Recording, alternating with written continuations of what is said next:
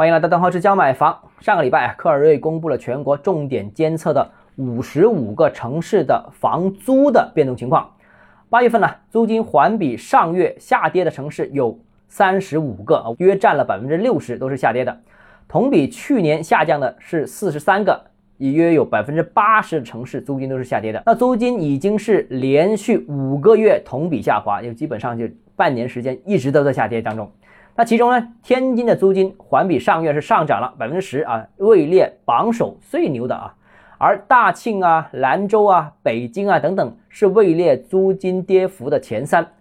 大庆呢是以月跌幅百分之七点七八位居首位啊。另外一个数据就是分散式公寓，刚才我们谈到是呃租客手上的房子，还有一种分散式公寓。分散式公寓呢，广州的租金下跌竟然单月达到十四点二一，位列全国之首啊。所以呢，这个广州租金跌的也很厉害。